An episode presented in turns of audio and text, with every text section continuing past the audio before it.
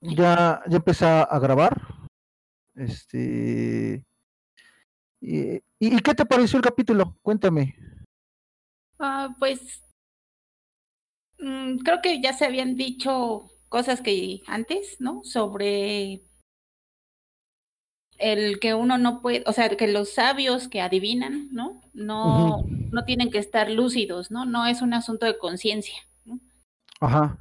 Y un poco también el, el, asunto del azar. El asunto del azar me pareció bastante interesante porque, bueno, a mí en lo particular, porque yo me dedico, aunque no del todo, a estudiar en ciencia, ¿no? El, el azar, el caos y todas esas cosas, ¿no? Y aunque el libro creo que ya es bastante más viejo, ¿no? Este, pues es que es eh, justo como que, el, o como si estuviera yo leyendo un libro de, de ciencia, ¿no?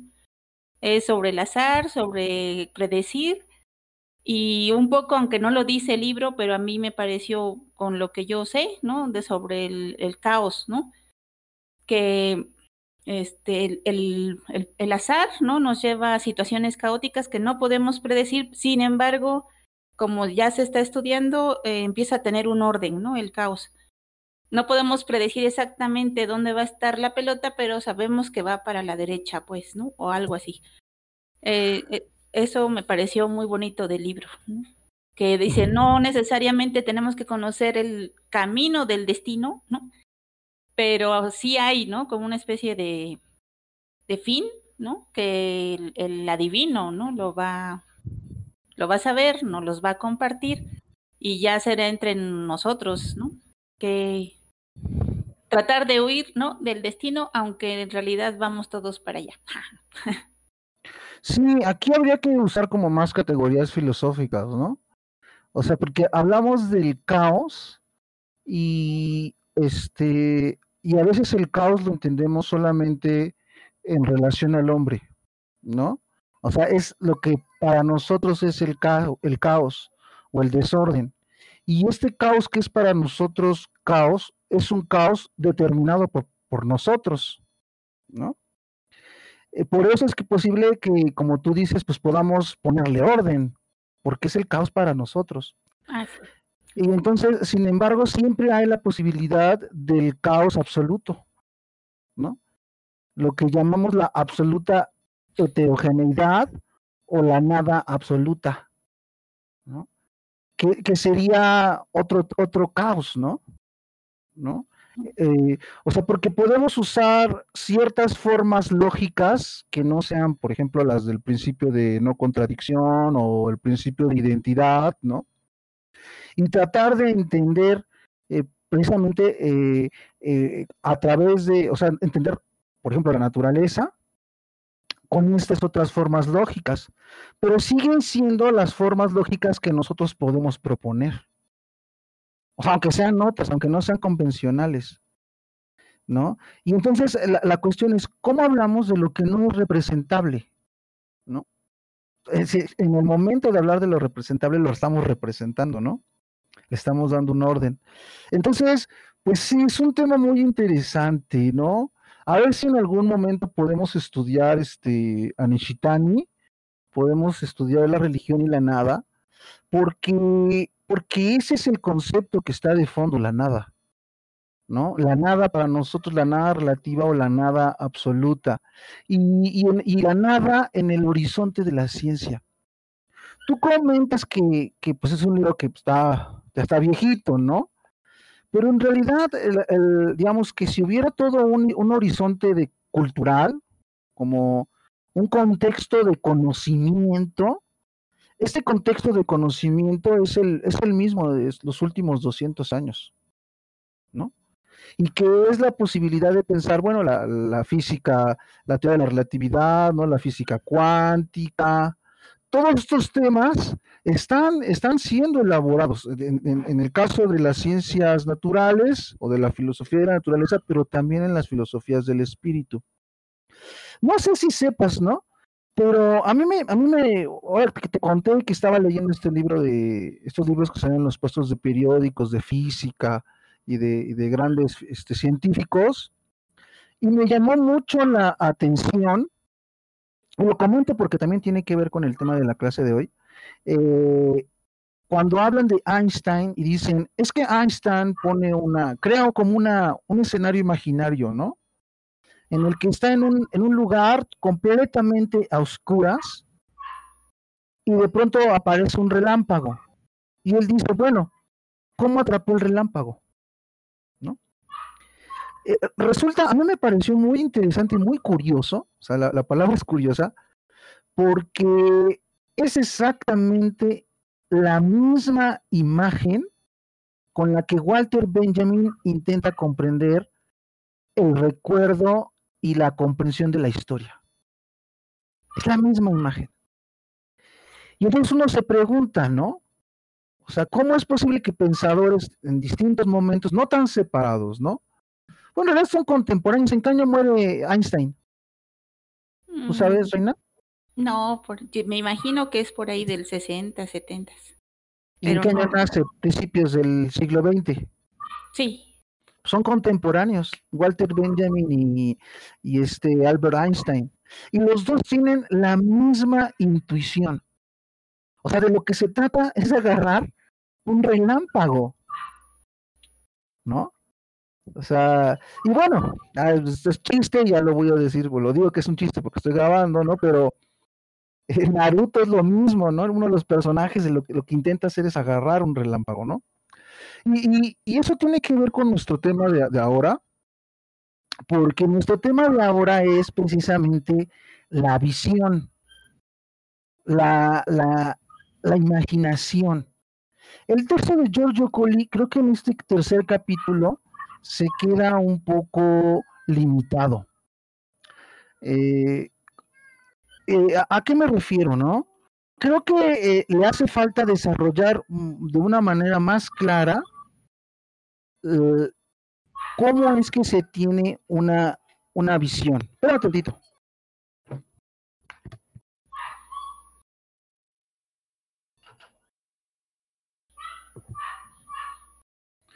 Este, ya volví. Mira, la, la idea es, este, quisiera, o sea, lo que yo deseo es complementar el texto de Giorgio Colli de El nacimiento de la filosofía, sobre todo este tercer capítulo, con un libro del que ya hablé la semana pasada, que no, que digamos, no lo tenía tan fresco, y por eso no me atreví a hablar más de él, pero se llama La mirada anterior de Oscar Fi- Figueroa. Y tiene un subtítulo muy interesante, se llama Poder visionario e imaginación en India antigua. Entonces, eh, de lo que se trata es de analizar, o sea, esta capacidad que tiene el adivino, ¿no? De, de, de ver, de prever, o sea, ve cómo utilizamos el, verbo ver, el verbo eh, visión, prever, ver, tener visiones, ¿no? Eh, ¿De dónde viene? ¿Cómo es que lo podemos conceptualizar? ¿Cómo es que lo podemos entender? ¿Cómo? Y, que, y que tie- y que tiene la pregunta es, ¿cómo se relaciona la imaginación con esta capacidad de ver y con esta capacidad de, alcanzar o producir conocimiento? ¿no? Un poco la tesis de, de lo que estoy comentando al final sería, ¿no? El mundo en el que vivimos primero fue previsto. O sea, no, no como que alguien se lo, vio antes, ¿no? Sino que alguien tuvo visiones, ¿no? De este mundo, o sea, visiones de ciertos, eh, de ciertas entidades, de ciertas cosas, de ciertos estados de cosas también, que después se fueron concretando, ¿no? Eh, eh, en específico estoy pensando, por ejemplo, en, o como por ejemplo, en el arte griego, ¿no? Las imágenes de los dioses. ¿Por qué las imágenes, por qué los dioses tienen esa imagen? ¿De dónde vino? O sea, bueno, y, aquí hay dos componentes muy importantes, que es donde yo creo que falla el texto de Giorgio Colli. Mira, vamos a leer un poquito a Giorgio Colli, y luego vamos al salto a este otro texto, donde, donde yo pienso que está la falla de, de Giorgio Colli. Que, es, que es interesante también lo que yo pienso que es la falla. Ahora vamos a ver, mira, dice, el dios de la divina, el, dios de la adivinación, y pues desde luego se refiere a Apolo, ¿no? Dice, si la investigación sobre los orígenes de la sabiduría conduce a Apolo, y si la manifestación del Dios en esa esfera se produce mediante la manía, en ese caso habrá que considerar la locura intrínseca a la sabiduría griega. Desde su primera aparición en el fenómeno de la adivinación, esto es lo que tú ya nos comentabas, ¿no? Desde, un principio, ¿no? Es decir, la adivinación viene de esta manía, de esta locura, como tú lo decías muy bien, eh, no es una cuestión consciente, ¿no? De hecho, hay que, o sea, para que se produzca la visión o la adivinación, tenemos que poner en suspenso a la conciencia. O sea, tenemos que detenerla. Un buen método, pues, es el sueño, ¿no? Dice. Luego dice, y en efecto, precisamente un sabio Heráclito es quien anuncia esa conexión. Y luego cita Heráclito, dice, la síbila con voz insensata dice, a través del Dios, cosas sin risa, ni ornamento, ni ungüento. Entonces, primero aquí, antes de, continuar ah, eh, con Giorgio Colli, habría que señalar que aquí cuando está hablando de adivinación, se está refiriendo a palabras, ¿no? O sea, la adivinación toma la forma concreta de un enunciado, de una oración, de palabras que se dicen. Eso limita, eso limita la reflexión que vamos a hacer. ¿No? Que es donde yo creo que viene, viene un problema, ¿no? Es decir, ¿cómo de la visión que vamos a llamar interior, ¿no? de, de la naturaleza de la divinidad, ¿no? o de lo que revela la, la divinidad para nosotros, ¿no? pasamos a la palabra. ¿no? Ese es como como el asunto que a mí más me interesa aquí, porque me interesa pensar en, en, esta mirada anterior a la palabra. Dice, y luego, luego dice este Cole, dice, aquí se acentúa el alejamiento con respecto a la perspectiva de Nietzsche. No solo son la exaltación, la embriaguez, signos de Apolo, antes incluso que de Dionisos, sino que además las características de la expresión apolínea, sin risa, ni ornamento, ni ungüento, parecen completamente antitéticas a los postulados por Nietzsche, a las postuladas por Nietzsche. Nietzsche, en el nacimiento de la tragedia, lo que hace es decirnos que Apolo es el dios del arte, de la forma, del color. Incluso nos dice, la, la intuición de las estatuas, del orden y la proporción de las estatuas, es algo que el artista vislumbró en sus sueños. ¿no? Y entonces Giorgio Colli nos dice, miren, es que Nietzsche nos está diciendo que a Apolo es sobre todo eh, este ornamento, este, este color, estas formas, ¿no? Y Heráclito nos dice en cambio que la expresión es sin risas, sin ornamentos, ni ungüentos, o sea, parca, ¿no? Y luego voy a seguir leyendo a, Giorgio Colli para tratar de ir afinando esta, crítica, ¿no? O este, este problema. Dice, para este, la, o sea, para Nietzsche, la visión apolínea del mundo se basa en el sueño, en una imagen ilusoria, en el vuelo multicolor del arte, que oculta el horrendo abismo de la vida. ¿No?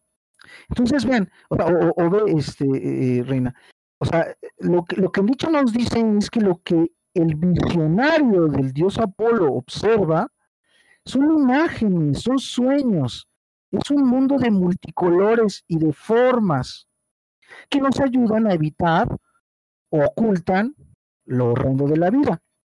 Y luego dice, en el Apolo de Nietzsche, hay un matiz decorativo, es decir, alegría, ornamento, perfume. La antítesis precisamente de lo que Heráclito atribuye a la expresión del dios.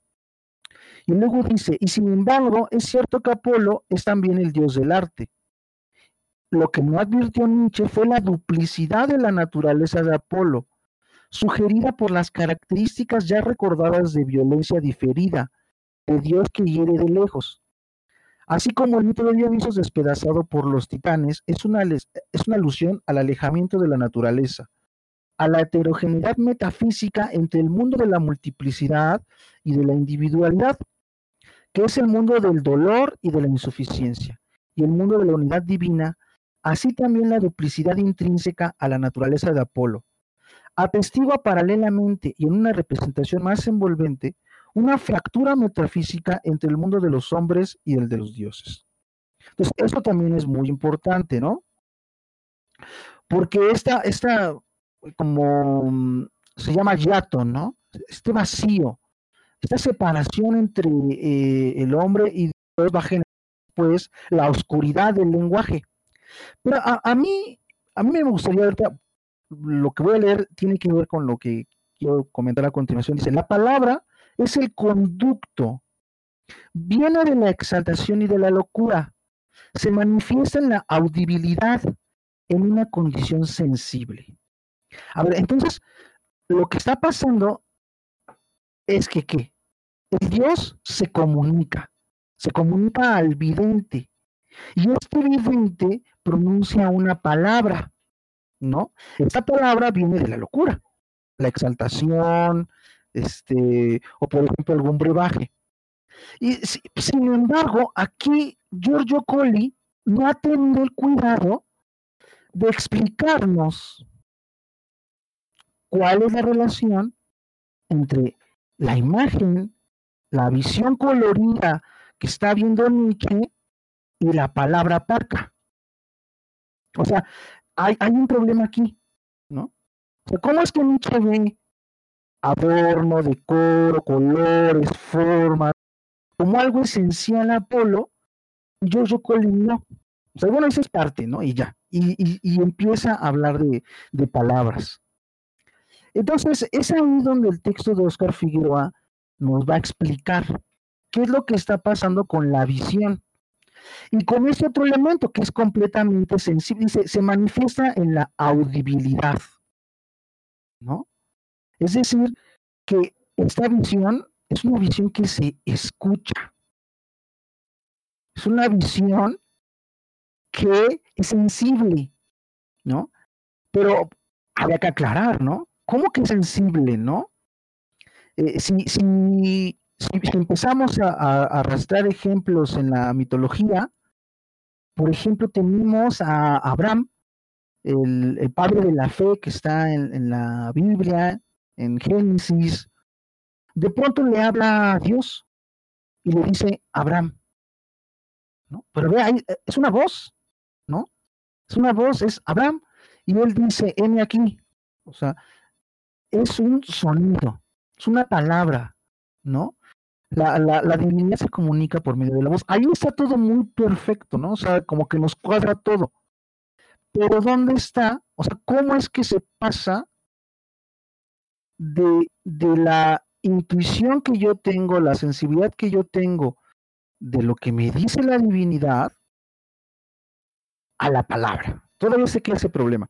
Entonces, vamos a, checar el, texto de, de Oscar Figueroa, que se llama La mirada anterior.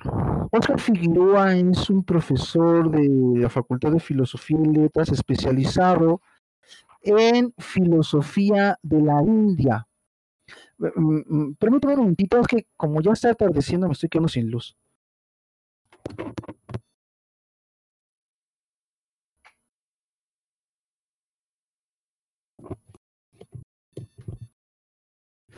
Mm, ya volví.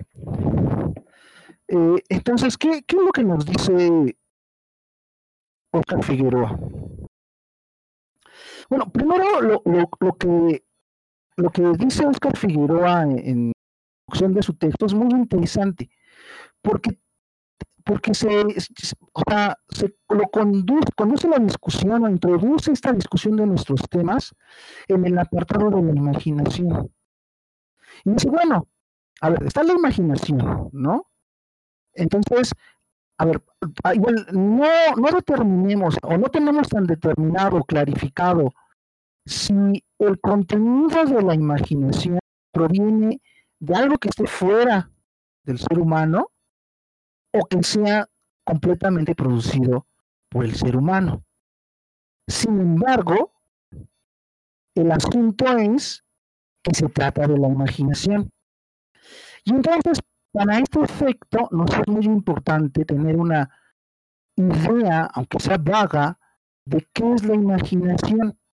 Porque a través de la imaginación vamos a mediar con estos agentes, con estas imágenes, con estas fuerzas que se oponen al hombre, pero por decir algo la naturaleza, ¿no? La realidad. para aproximarnos a la realidad, ¿no? Este, a este absoluto de la realidad, ¿no? Necesitamos de la imaginación. ¿Pero qué es la imaginación? Entonces, mira, voy a leer, dice. Dice, de principio a fin nuestra vida gira alrededor de imágenes. A través de imágenes procuramos un mundo y en él una identidad. Entonces, lo primero que hay que plantear es el valor de la imagen. De imágenes están hechos el deseo y la memoria. Atesoramos imágenes del pasado para dar sentido al presente. Con imágenes proyectamos el futuro, exorcizamos la ausencia. Pero el prodigio opera también en sentido inverso. Con imágenes evocamos la ausencia y, y construimos el sinsentido. No hay escapatoria. Entonces, lo que, lo que este Oscar Figueroa aquí hacer es primero situar la importancia de la imagen para comprender la vida humana. Y resulta entonces, como seres humanos, somos seres de imagen, que construimos el sentido y el sin sentido a través de imágenes. Esto tiene que ver con algo que se llama los estudios del imaginario, que se desarrollaron en el siglo XX a través de diversos filósofos que pertenecían o que estaban en relación con el círculo de granos. Nosotros hemos hablado de, pensadores del círculo de granos, hemos hablado de Mircea por ejemplo, de Kerenji, Carl Kerenji, cuando hablamos del laberinto, no hemos hablado de, Jung, ¿no? Pero sí hemos mencionado el círculo de granos y, estamos en el horizonte de los problemas de lo imaginario. ¿No? ante el problema del caos del que hablábamos del principio, ¿no? la forma en la que nosotros comprendemos el caos es por medio de imágenes, es decir, a través de la imaginación. Y entonces con, con este Oscar Figueroa.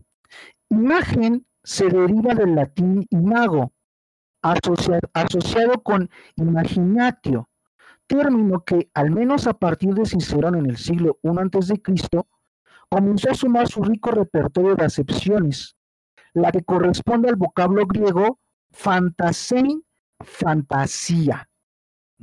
Esto es muy interesante. O sea, la palabra imagen viene de imaginación. Y después todavía, mm, todavía como más eh, en Cicerón, ¿no? Y, a través del vocablo griego tenemos fantasía, el fantasein. Y esto es, es, muy profundo, ¿eh? O sea, yo cuando estaba leyendo esto, lo primero que pensé fue en Marx. Ya ves que en el Capital, Marx dice, bueno, es que hay necesidades del estómago y necesidades de la fantasía. Y da igual, para nosotros son lo mismo, dice él. La mercancía satisface o las necesidades de la imaginación o las necesidades del estómago. Entonces, de eso estamos hablando. ¿no? O sea, incluso llega ahí en qué consisten nuestras necesidades de la imaginación yo me lo planteo una y otra y otra y otra vez y nunca he acabado de, dar cuenta de ese problema, ¿no? Pero eso es lo que estamos hablando ahorita. En un sentido muy amplio, la imaginación es la capacidad para formar imágenes y, hacernos conscientes de ellas. En el detalle, sin embargo, Dicha capacidad comprende un rico abanico de experiencias. Puede remitir a un simple acto reflejo con, una referencia, con un referente externo y por lo tanto confundirse con la percepción o, en el otro extremo, a un mecanismo espontáneo que crea algo ahí donde antes no había nada. Es un espejo y es un umbral. O sea, es un espejo porque refleja y es un umbral porque es, es una puerta, ¿no? Es como un paso, ¿no? Como, como el umbral es lo que está en la puerta, lo que, lo que no está ni afuera ni adentro, ¿no? Este, es, es el entry, ¿no? Puede ser, la imaginación puede ser reproducción sensible al servicio del pensamiento lógico o libre invención. Está pensando en Kant, por ejemplo, ¿no? En imaginación trascendental, que a, través de ella configuramos nuestro mundo, ¿no? De nuestro entendimiento, las cosas. Pero también puede ser juego, juego de la fantasía, del arte, etcétera, ¿no? Entonces, va de, la imaginación va tiene un espectro amplio y gigantesco. Va desde lo perceptual hasta lo total y absolutamente imaginario, lo que no tiene ningún referente con la realidad. Aunque hoy solo podemos asociarla con una facultad y en ese sentido con un evento perceptual y mental, eso no siempre o no necesariamente fue así. Para algunas culturas antiguas, entre ellas la de la India, la imaginación fue también de manera preeminente un evento cósmico y divino. Y en ese sentido, un evento que precede a la percepción y al concepto. Una mirada anterior, dice él. Entonces, o sea, para nosotros, pues, eh, hombres, mujeres modernos, la, la imaginación es una facultad, nuestra facultad de imaginar cosas, nuestra facultad de ser libres en la interioridad. Pero para las culturas antiguas, el, fenómeno de la imaginación, es el fenómeno de la creación también. Ahí, ahí tiene mucha, mucho, mucho que decir este Schelling, ¿no? Cuando dice, no, es que en, la, en la capacidad artística, en la capacidad estética, poética, ¿no? hay, una capacidad creadora, una libertad, ¿no? Que, es en principio lo que posibilita todo conocimiento. Es un poco lo que estamos diciendo acá, ¿no? Dice, y en ese sentido, un evento que precede a la percepción y al concepto, la mirada anterior. Entonces, antes del concepto, antes de la percepción, está la, la imagen. Más allá de sí, se le considera una capacidad o un poder sobrehumano. La imaginación casi siempre desempeña una función mediadora. Está, mediadora, ¿qué significa grandes rasgos? No, que es un intermediario, que es con lo que, o sea, por ejemplo, eh, un evento terrible, etcétera, lo mediamos a través de nuestra imaginación. O sea, la imaginación es comprensora de la realidad. comprendemos la realidad a través de nuestra imaginación. Por eso es que el arte es comprensión. Ahora bien, dice, está en la, en la imaginación, en la naturaleza, servir de puente o interfaz ¿no? entre lo conocido y lo desconocido, desde Luego, es punto de encuentros de horizontes diversos. ¿Cómo vas a entender al otro, pienso yo, si no te imaginas cómo sería estar en sus zapatos? ¿no? O sea, es un procedimiento analógico de empatía, de simpatía, pero de imaginación también. Establece conexiones, o sea, crea lazos, la analogía es su método. Lleva adentro lo que está afuera. Proyecta o externaliza el mundo interior. Entonces, para que se dé este proceso entre lo exterior y lo interior, ¿no? Y para comprender lo que me, pasa en el mundo exterior y llevarlo a la interioridad, necesito de la mediación de la imaginación. Y al revés, para yo dar cuenta de mi mundo interior, necesito de la imaginación para volverlo exterior. Su inherente dinamismo y sentido de novedad pueden incluso poner en entredicho nociones contrastantes como exterior, interior o sensibilidad, intelecto. Porque sí, porque al final, al ser, la imaginación universal, está entre los dos lados. ¿no? Aquí es muy interesante, por ejemplo, los estudios de Sartre sobre la imaginación. Todo el siglo XX se pensó mucho en la imaginación. ¿no? Fue una categoría muy, muy analizada y se revaloró. ¿no? Eh, entonces decimos, lo de, lo de Sartre, ¿no? ¿Por qué lo comentaba, no? Sartre, por ejemplo, se pregunta cuál es la relación de la imaginación con la realidad.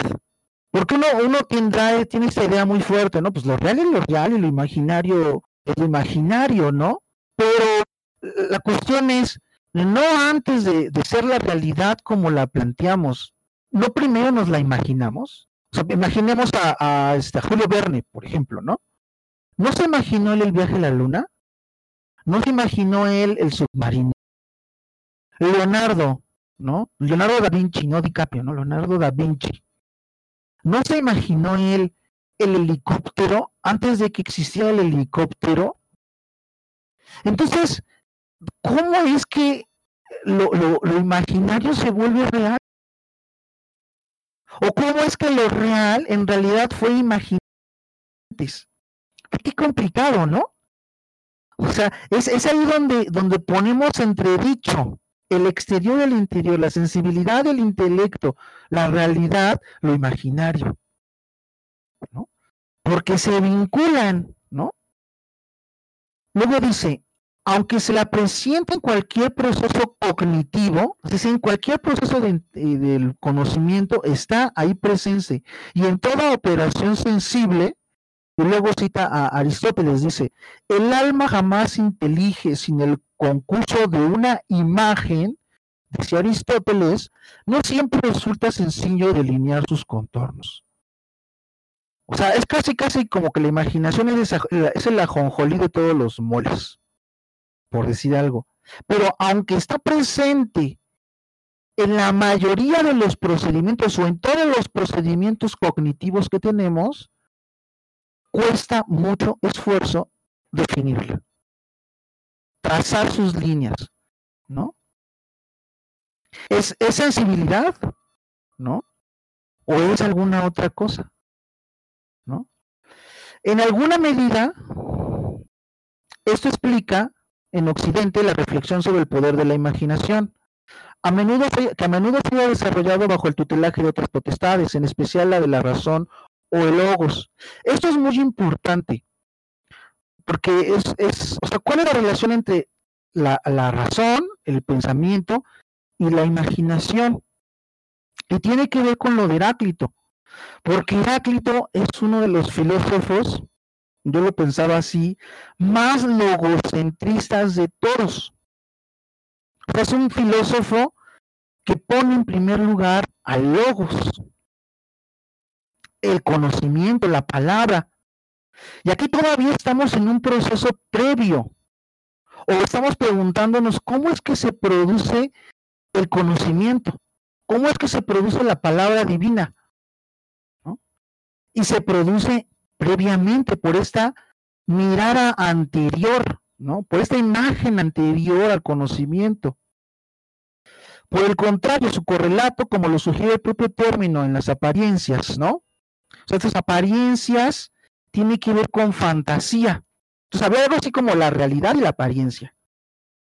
Como es de esperar, en esta aséptica y rígida trayectoria, la imaginación no solo no tiene cabida, representa de hecho una perversión, la posibilidad del extravío. Su valor, si uno tiene, ha de hallarse en otra parte. Entonces, esta, complicación, ¿no? De, este, de que en el conocimiento, piensa Aristóteles, en esta visión de la racionalidad, ¿no? es, es la, la imaginación ha pasado a segundo lugar no se le considera tan importante, no tiene un estatuto cognitivo, ontológico de importancia, se convierte en la mera apariencia. Y dice, bueno, pues es lo que nos ha pasado a nosotros en Occidente. Y luego comenta, dice, una y otra vez la imaginación se las ha arreglado para emerger a la superficie y exigir un trato digno, degradada o domesticada. Gracias a su naturaleza fluida y lábil, ha sabido encontrar resquicios y grietas de onda floral. Por ejemplo, las grietas del sueño, el inconsciente, la inspiración y el arte. Momentos de la historia estereotipados por su sobriedad o, poca creatividad a menudo esconden una rica tradición de pensamiento imaginativo. ¿no? Luego cita a Novalis, dice, de la imaginación creadora se deducen necesariamente todas las facultades y las fuerzas interiores, todas las facultades y fuerzas externas. Y se celebró Novalis en, el siglo XIX, claro, porque pues, el romanticismo, el barroco, son corrientes de pensamiento, de arte, que revaloran el poder de los sueños, de la imaginación. Y así sigue, ¿no? Sigue en su introducción desarrollando estos temas hasta que llega al problema de la teofanía. ¿Qué es la teofanía? O la hierofanía. La teofanía es este momento en el que la divinidad se manifiesta, se revela. El hieros, lo sagrado. La teofanía cuando se revela el Dios. Y la hierofanía en general se, se revela el agio, lo sagrado. Entonces dice, al respecto dice, destaca su zozobra, está hablando de Henry Corbin, Henry Corbin, en francés dice, al respecto destaca su zozobra ante la degradación de la imaginación a vulgar fantasía. Su resistencia a usar la categoría imaginario y más importante aún, la acuñación del concepto Mundo imaginal, mundo imaginales, entendido como un ámbito incondicionado y autónomo, autónomo, fundado en el principio de que la creación es en esencia una teofanía, el reflejo de un poder de orden superior que abraza al mismo tiempo lo espiritual y lo estético, y en cuanto tal, accesible solo mediante la intuición. Ma refa en árabe. Entonces, o sea, es esa otra capacidad de creación, de poder revelar, que solamente es posible por la imaginación, pero va más allá de eso. Le llama mundo imaginal. O sea, la imaginación para Henry Corbijn, si no me equivoco, es un reino autónomo. Luego habla de los, de los, este, de los hebreos, etcétera, ¿no? Y luego ya aborda el tema de, este, de la India. Y dice, bueno, no hay un paralelo a la palabra imaginación exacto en la India, ¿no? Dice, en general los especialistas le han otorgado ese privilegio al vocablo pratibha. pero existen otros candidatos con una historia nada de especial. O sea, imaginaciones pratibha cada uno con un matiz propio, dice, o sea, los, se usa la palabra prativa, pero hay otras palabras con su propio matiz. Por ejemplo, Sankalpa o Bhavana, ambos estudiados en el libro, además de prativa. Así pues, en el curso de la investigación, y bueno, habla de lo que, de lo que va a señalar, ¿no? Entonces, primero es, a ver, tenemos estas tres palabras para designar en la India a la imaginación. Prativa, Sankalpa o Bhavana.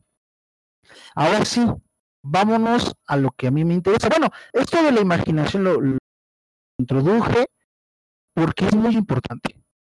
Darnos cuenta que es a través de la imaginación eh, con lo que podemos mediar todos estos contenidos caóticos, heterogéneos, con lo sagrado. Es la imaginación la que está operando.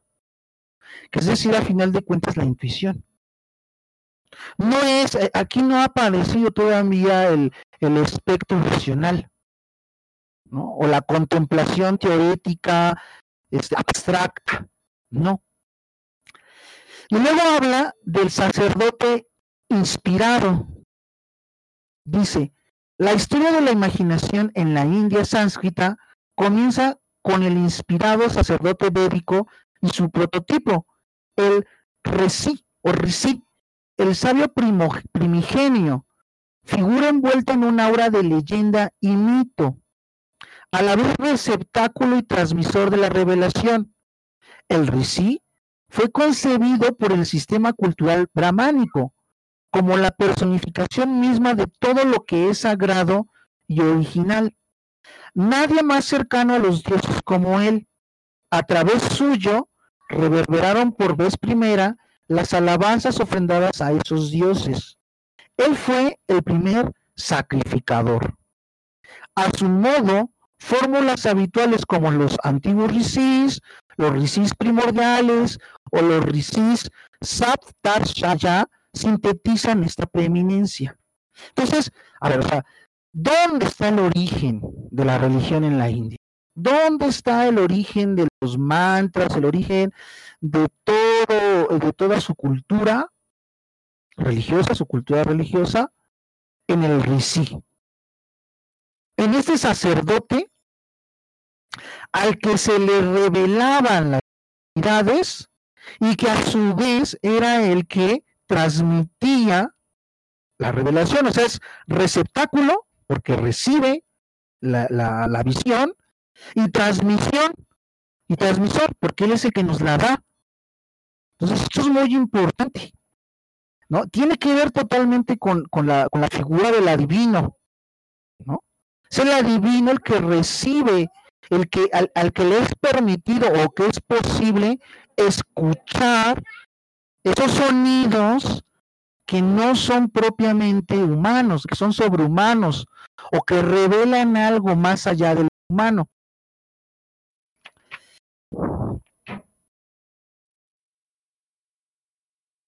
Y luego dice algo muy interesante, dice, no es casualidad entonces que las voces sánscritas que más o menos cubren lo que nosotros llamamos imaginación, Prativa y Bhavana, poseen un aspecto semántico que incluye asimismo acepciones como inspiración, intuición, poder visionario y otras afines, es decir, el, el campo semántico asociado con extraordinarias facultades del Rishi, todas ellas concentradas en la forma védica di. ¿no? Entonces, a ver, tenemos que en, en, en la India el sánscrito eh, y Bhavana significan imaginación, pero el campo de las significaciones de la palabra Prativá y Bhavana también implican inspiración. O sea, vamos a tratar de como, ser muy este, esquemáticos, ¿no? Entonces, la imaginación es inspiración, en algún sentido. La imaginación es intuición. La imaginación es poder visionario. ¿Qué es lo que nos está diciendo aquí Oscar Figueroa? Como veremos, el Rishi constituye una especie de prototipo para poetas y yogis. Las dos grandes figuras que a lo largo del periodo postvédico fueron asociados casi de manera unívoca con la mirada intuitiva y el poder creador. Desde luego, esto querría decir que de algún modo el Rishi tiene algo de poeta y otro tanto de yogi, Ello significa además que en él convergen valores religiosos y literarios. Y más importante todavía, nuestros fines aquí, que la imaginación en la India sánscrita abreva de, dos, de ambos horizontes, que la dignidad de la facultad imaginativa se sitúa en los difusos márgenes que unen y separan religión y poesía. Entonces ve que qué interesante, ¿no? O sea, el poeta, ¿no? es como un heredero de estos sacerdotes antiguos que podían ver visiones. Esto, esto a mí me parece radical, es muy, muy importante, ¿no? yo leía en la semana con esto del, coronavirus que los pueblos indígenas, eh, no, no que yo sepa los de México, sino más bien los de Brasil, ¿no? O sea, los, los que están en la selva, los que tienen la posibilidad de, decirle vaya, vaya a la civilización y meterse al monte, ¿no? Que, que que precisamente por el COVID, ¿no? Los pueblos indígenas han tomado la estrategia de aislarse y están atendiendo estos problemas de esta enfermedad a través de las visiones de sus chamanes. Esta sería exactamente, o sea, esta curación mágica, o sea, estos procedimientos que los chamanes están haciendo para poder curar a las personas provienen de las visiones de los chamanes antiguos o chamanes muertos, fantasmas, que les dicen cómo operar y cómo curar. A mí me parece muy, muy interesante. Muy revelador de, cómo funciona esto de, eh, de la medicina, de cómo funciona este proceso de estar eh, mediando, de estar trabajando con la realidad, ¿no? Y, en el cual entra la imaginación como un factor clave. En el caso de los chamanes, pues es la aceptación radical de que es a través de la imaginación con la que van a poder mediar y enfrentarse a la enfermedad a lo mejor me dicen, bueno, es que eso es totalmente anticientífico, ¿no? ¿No? Ahí ¿Dónde aparece el método científico, no? Pues el método científico sería posterior. Bueno, no sé, a lo mejor me equivoco, ¿no? Pero primero tiene que venir la revelación, la, la imagen, ¿no? Al médico, ¿no? Luego eh, entramos ya como más de lleno al, asunto de, de, cómo se produce esta visión. Eh, en la India, ¿no? Eh, yo me voy a la India porque me, me parece que ahí hay muchos elementos que ya se han trabajado cuidadosamente. La filosofía de la India, como vemos, pues ha hecho este esfuerzo por distinguir campos semánticos, ¿no? Sobre el término imaginación, diversos modos de comprenderlo, ¿no? Y no tenemos el problema de la secularización tan extrema. A ver, dice, innumerables pasajes en el RGVeda del siglo XII al X antes de Cristo exaltan la figura del Rishi en virtud de su lado, de su poder visionario y su clarividencia. Y por el otro, debido a sus dotes como recitador de, de himnos laudatorios y alabanzas a los dioses. Desde luego, Ambas funciones están comprendidas entre las prerrogativas que el sacerdote gozó dentro de un sistema cultural estructurado alrededor de la práctica ritual. Inspiración visionaria y creación poética son, en el caso del visir, expresiones del oficio sacerdotal. Entonces, esto es muy interesante porque dice, bueno, sus dos funciones principales son tener visiones y expresarlas poéticamente. ¿No? Esto responde un poco al cuestionamiento un poco típico de, quién escribió la Biblia, por ejemplo, ¿no? uno dice, pues sí, pues fueron los hombres, ¿no? Claro, pues, ¿no? O sea, eh, por lo menos la Biblia dice que Jesús escribió en la arena, no escribió en papel. ¿No? Entonces, ¿quién escribió la Biblia? Pues los hombres, claro, los sacerdotes. Pero ¿cuál era la función de sus sacerdotes? pues tener una visión y luego escribir su visión, o sea, ser receptáculos y transmisores.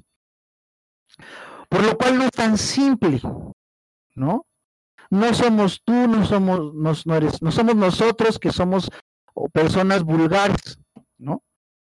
Son estas personas con una sensibilidad y con una capacidad imaginativa superior. La propia polisemia de la palabra Risi, estoy leyendo, da cuenta de esta compleja amalgama de sentidos. En ella convergen las ideas de furor estático, que ya lo veíamos, ¿no? Que son derivadas o ya de Apolo o ya de Dioniso. Según yo recuerdo de Dioniso, es el furor estático. El entusiasmo y la posesión divina. ¿no? Además, etimológicamente estaría emparentada con nociones con manar, fluir, derramar. Sobre todo en un contexto ritual, es decir, en relación con la libación del licor sagrado, el soma, durante el rito consagrado al mismo.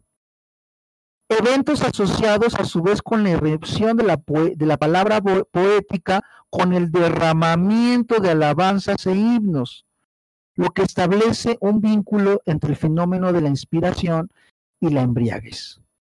¿No? Entonces aquí señala de manera muy, muy, muy clara los elementos de orden, o sea, las locuras, las manías que van a estar influyendo en este procedimiento de la revelación o de la visión. ¿Cuál es? Primero, el consumo de un licor sagrado, el soma, ¿no? Que tiene todo que ver con lo que venimos hablando del dios Dionisos y la y el estado de éxtasis y salirse de uno mismo.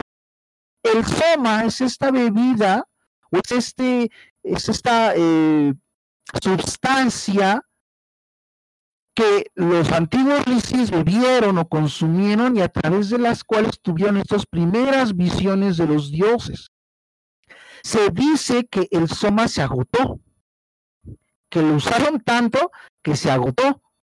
Y entonces tuvieron que crear la meditación y toda la técnica del, yoga para, para poder alcanzar los estados que se obtenían con el soma. Aquí de lo que estamos hablando son de estados de conciencia, ¿no?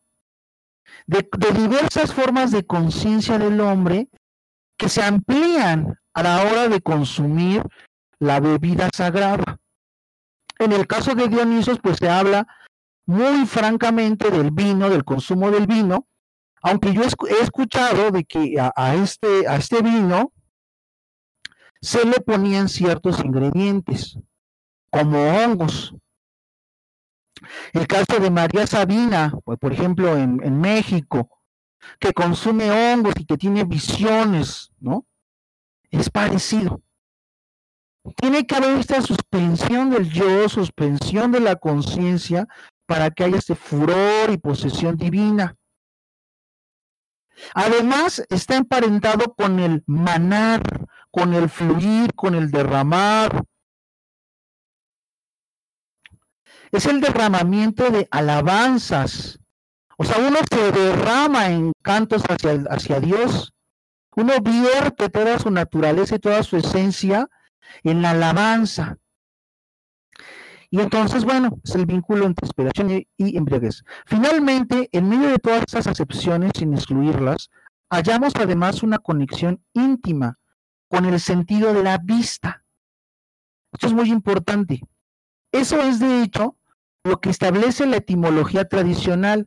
Se le llama sí debido a su extraordinaria visión explica Yaska, quizá contemporáneo del gramático Panini, aproximadamente en el siglo V y 4 antes de Cristo. En su Nirukta, lecturas que siglos después recogerían la indiología al favorecer la traducción de vidente, por encima de opciones como profeta o poeta sagrado. Esta plétora de sentidos y de manera especial la primacía de la vista como forma de conocimiento dan asimismo su sincrética identidad semántica al don que suele atribuirse al Rishi. Este don, como dije, está concentrado en la palabra di. Así lo reconoce el propio Yaska al describir al Rishi según su formidable poder perceptual. Los Rishi podían ver la verdad, el Dharma, con sus propios ojos. Tomada literalmente, esta afirmación sugiere una idea incluso más radical. Pone de manifiesto la importancia de la vista en la construcción misma de la realidad. Pero mira, aquí de lo que se trata es de esta idea tan sencilla de decir, bueno, es que lo que estamos haciendo, o lo que hace el sí, es ver la verdad. O sea, ver el Dharma. Eh, o sea, eso es en, en realidad lo que ocurre con el vidente. Eh, eh, y después lo va, lo va a, señalar, ¿no? Es una especie de ojo interior el que tiene el risí. O sea, no, no es un ojo exterior, sino es un ojo interior que le permite ver la verdad. También podríamos hablar de, o sea, hablamos de ojo interior, pero podríamos también hablar de un oído interior. ¿Se puede escuchar un sonido? Un sonido que es interior, una palabra que es interior. Y a lo mejor aquí estamos abordando ya temas que pues no nos es capaz comprenderlos, ¿no? O sea, eh, eh, estamos hablando obviamente de la manía, de la locura, ¿no? Sabemos que en nuestro contexto, si alguien dice, es que estoy oyendo voces, pues inmediatamente la gente va a decir, pues que eso es un esquizofrénico. Y te van a medicar para que tú ya no escuches voces, ¿no? O si tú ves visiones, pues te van a medicar, ¿no?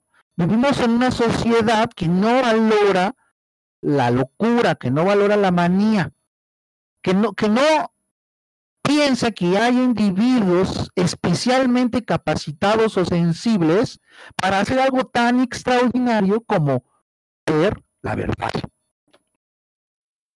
Pero imagínense, solo la posibilidad de que alguien en sí pudiera ver la verdad. No todos, individuos especialmente sensibles, ¿no? Como, como Einstein, ¿no? que tuvo esta intuición, esta imagen de que lo, de lo que se trataba era de estar en un cuarto completamente oscuras y poder agarrar un rayo. Bueno, más o menos yo lo recuerdo que es así. Entonces,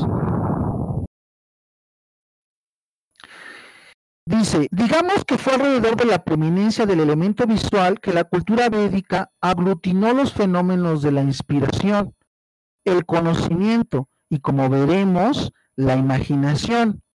Como puede adivinarse, todo esto sugiere que Di designa una visión que no necesariamente pasa por los ojos físicos o que tiene como objeto una realidad material.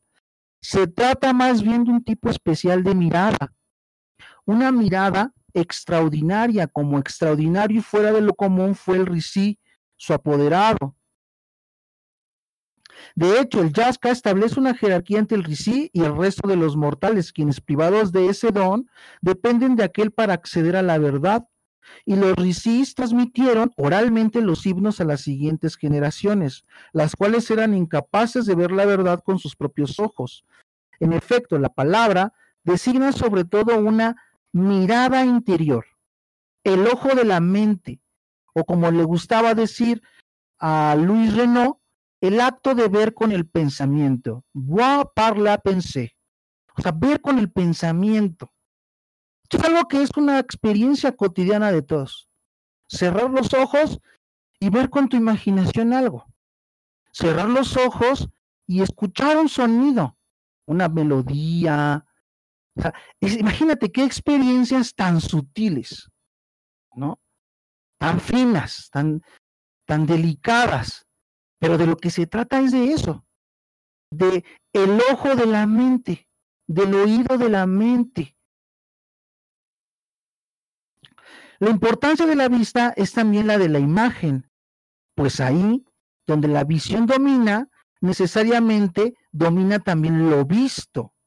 Las fuerzas secretas y las realidades sobrenaturales que subyacen a esta canción cobran vida o salen de su ocultamiento en la forma de imágenes que el receiver, el percibe con su poderosa mirada interior. Entonces, a ver, si, si de lo que se trata es ver, entonces el objeto de lo visto, lo que vemos, cobra una importancia total, ¿no? Entonces dice, este objeto de lo que, lo que estamos viendo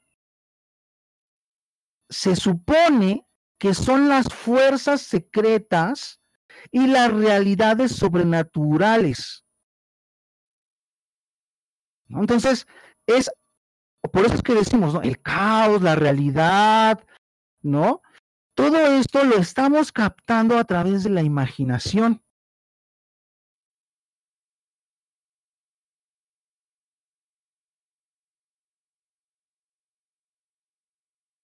Y luego eh, em, empieza, y, tiene, o sea, empieza a hablar de, de otra vez, de, palabras en sánscrito, de etimologías, ¿no?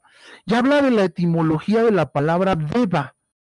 Deva es la palabra que se utiliza para designar a las divinidades o los semidioses o dioses en el panteón hindú. Shiva, del que ya hemos hablado, es Mahadeva, es el gran Deva, es el gran dios. Y es muy interesante porque dicen, la cultura védica, a ver, dice, desde la perspectiva de Di, si algo define al Rishi es su visión imaginativa, de la que dependerían sus prodigios literarios y cognitivos. Ahora bien, con ello la cultura védica no hizo sino trasladar al plano de los mortales una serie de creencias en torno a la naturaleza de los dioses. Al respecto, cabe recordar que la religiosidad védica descansa sobre un sustrato indoiranío que tiene como rasgos salientes el culto de deidades solares y del que depende en una medida importante su marcada orientación teofánica. Entonces dice, esto viene pues que del zarostrismo, del zorastrismo, ¿no? De esta religión de dioses solares. Y es muy importante esto, dice. Vamos a, a ver por qué dice la palabra misma para Dios Deva en sánscrito se deriva de la raíz indoeuropea para brillar y destellar. No debe sorprendernos entonces que el retrato típico de los dioses comprenda atavíos luminosos, armas deslumbrantes y carros fulgurantes arrasados por caballos de melenas flamígeras a través de los cielos resplandecientes. Entonces, o sea, esta idea de que, que la divinidad brilla significa que la divinidad arroja luz, arroja visibilidad. La preeminencia de la luz nos lleva de nuevo a la del, binomio, visión-imagen. Que, bueno, si lo trasladamos al, tema de nuestro curso de las figuras divinas de Apolo y Dionisos, Apolo termina siendo un dios del sol. O sea, al principio no, no aparece tanto, ¿no? Pero al final sí. Al final resulta ser una especie de dios solar. Ya habíamos hablado un poco en la primera sesión esta, esta, sobre la figura del sol en el tarot, ¿no? De cómo surge la luz en la oscuridad. Y una de las, de las eh, eh, figuras que utiliza el dios o eh, Apolo es la del lobo. El lobo es una figura que para los griegos representa la inteligencia. Pero la inteligencia, o sea, es la luz, que, por ejemplo, la, luz de los ojos del lobo que brilla en la oscuridad. Eso es algo muy sutil también, ¿no? Es ver, o sea, los lobos son inteligentes, ¿no? Pero es también ver el reflejo de la luz en sus ojos y darte cuenta de que brillan en la oscuridad. Que la luz proviene, es este, que es la inteligencia, ya habíamos hablado, proviene de la oscuridad. Esa luz surge del oscuro. Y ese es el primer sentido que tienen los dioses para la, para la India, ¿no? Dice, así, íntimamente vinculado con el simbolismo de la luz, la condición divina se caracteriza por tener como principal atributo la capacidad de penetrar, iluminar con la mirada todas las cosas, tal como el sol penetra con sus rayos el universo entero, y en ese acto lo hace aparecer ante los ojos. Es decir, que lo que es, lo que es, es lo que vemos, y lo que vemos es lo que el sol hizo aparecer. Muy elocuente es en este sentido la descripción de los dioses como aquellos que poseen miles de ojos, o cuyos cuerpos están llenos de ojos. Entonces, aquí, por ejemplo, yo inmediatamente me acordé de un monstruo griego que es este, creado por la diosa Hera, que se llama Argos, y que está lleno de ojos. En, el, en, en esta novela gráfica de Edgar Clement que se llama Operación Bolívar, los ángeles aparecen eh, obviamente con sus alas y sus alas están repletas de ojos. Dice, más aún, impregnado de luz, es decir, colmado de devas, literalmente destellos luminosos, el cosmos mismo fue concebido como una realidad luminosa. Entonces hay que volver a los, a los mitos antiguos, ¿no? En el principio era la noche, ¿no? Y después el día. Y todo esto tiene, tiene aquí sus, sus reverberaciones, sus resonancias, ¿no? Bueno, yo sé que ya me, extendí con el texto de, de Oscar Figueroa, pero es que me parece sumamente brillante, así como lo que decimos, revelador, ¿no? Como todas las metáforas del conocimiento tienden a eso, ¿no? La preclaridad, la brillantez, ¿no? Que son categorías de lo divino. La luz de la razón, ¿no decimos? Bueno, no decían antes en edad, la luz de la razón. Entonces, a ver. Después viene un ejemplo, dice que en algún momento la diosa Parvati, eh, en jugando y en broma, le, tapa los ojos a Shiva y en ese instante el mundo entero se suma en la oscuridad. ¿No? Y dice, dice Oscar Figueroa, esto significa que el universo, el universo no existe por sí solo. Para existir las cosas deben ser iluminadas, deben pasar por el ojo de Dios, que, identificado con el sol, es la fuente primera de luz y calor. Gracias a este mecanismo, la divinidad da forma a las cosas, las imagina, en el sentido básico de constituirlas como imagen, como una representación visual luminosa de su poder creador. Pues aquí este, este filósofo Berkeley, ¿no? Nos que decía, ser es ser percibido, ser ser visto. Y, y, la realidad en última instancia se sustenta en que es percibida por Dios. O los, todos los presupuestos metafísicos que aquí estamos trabajando, ¿no? ¿Y de dónde viene? Pues de la, de la intuición inmediata, del sí, de su capacidad y su sensibilidad para ver, ¿no? Estas, para ver y mediar y comprender las realidades caóticas y difíciles, ¿no? O, o estas fuerzas sobrenaturales. Diría, o diría este, eh, Bolívar Echeverría, mucho más secularizado o con menos compromisos teológicos, pues es la naturaleza, como absoluto, ¿no?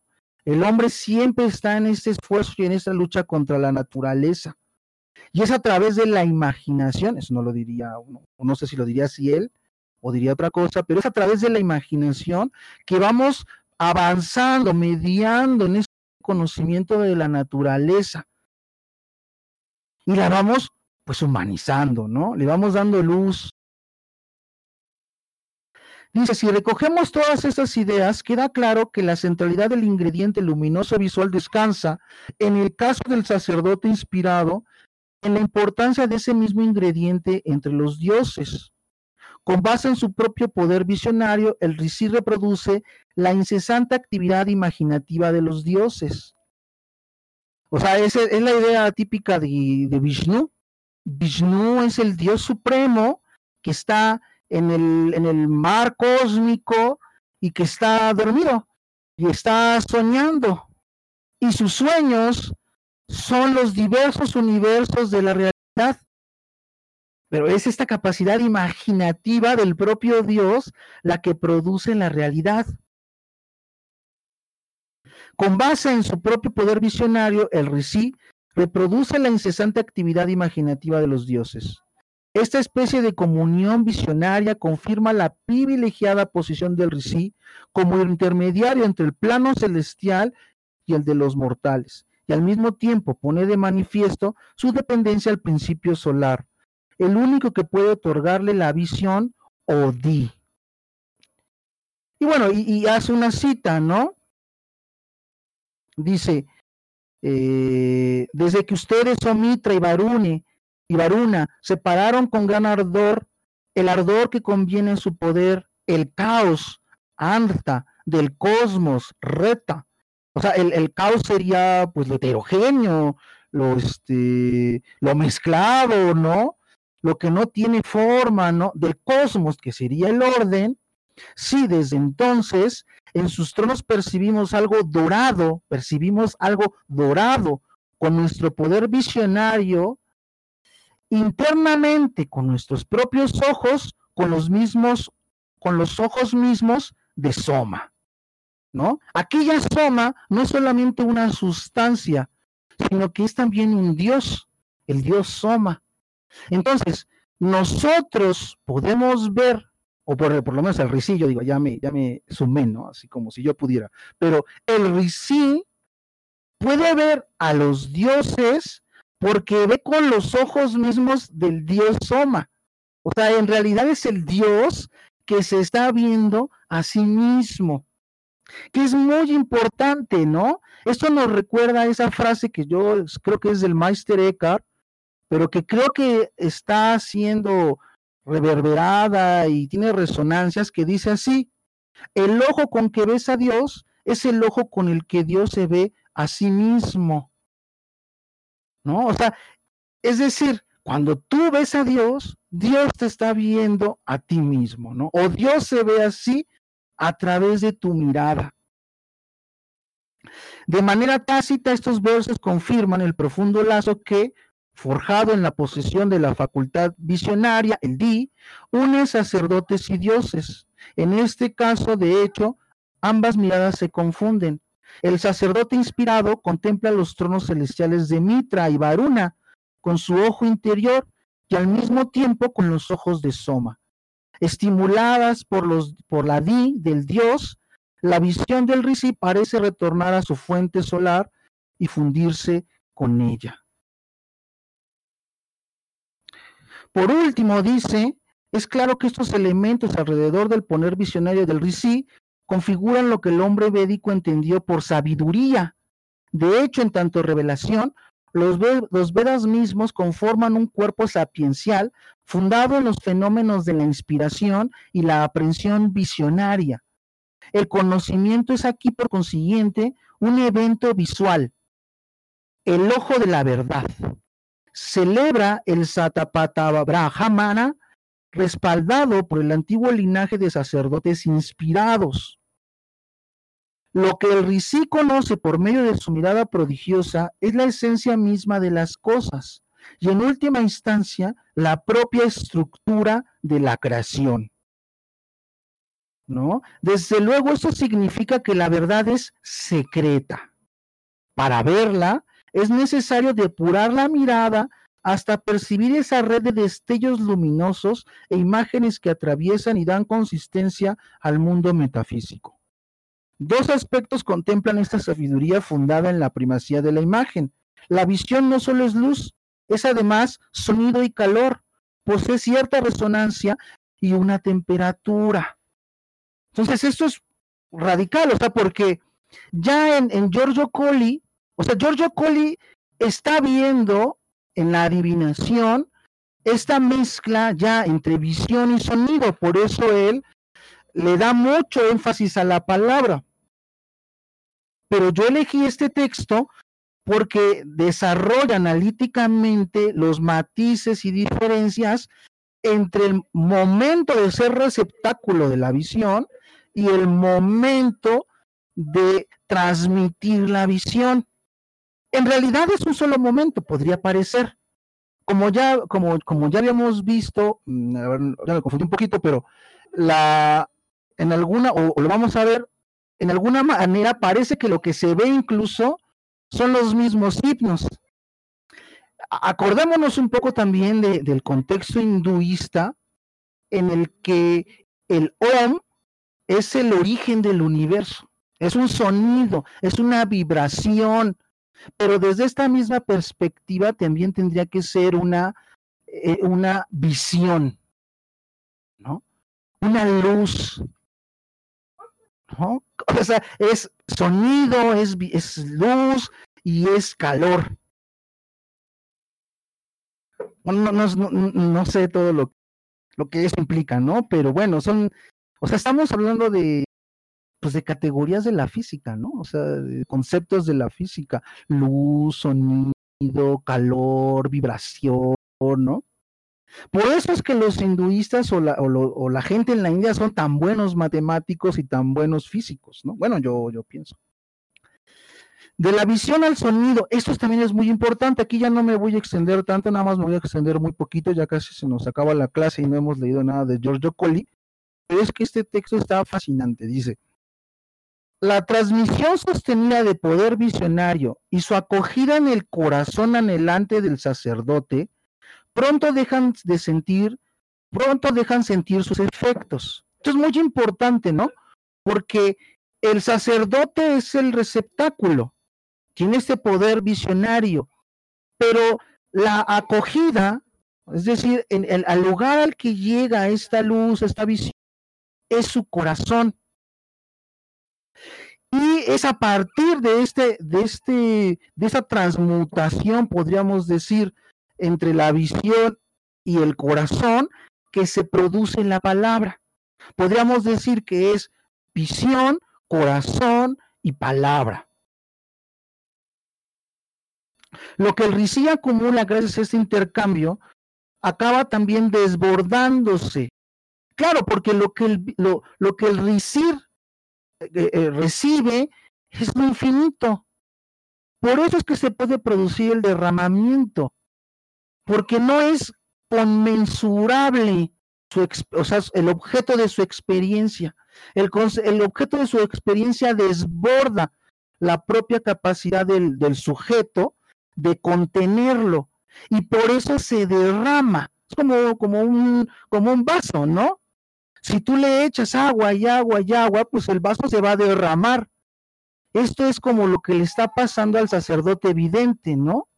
Su visión es excesivamente poderosa, es absoluta, lo, lo sobrepasa. Y como lo sobrepasa, el efecto es el derramamiento en palabras, el que se desborde, como lo que me pasa a mí, ¿no? Que estoy inspirado y hablo. Y dice, pues, ¿cómo ya tiene una hora hablando y no se calla, no? Dice, desbordándose. Aquí volvemos al sustrato etimológico de la palabra a la idea de derramamiento.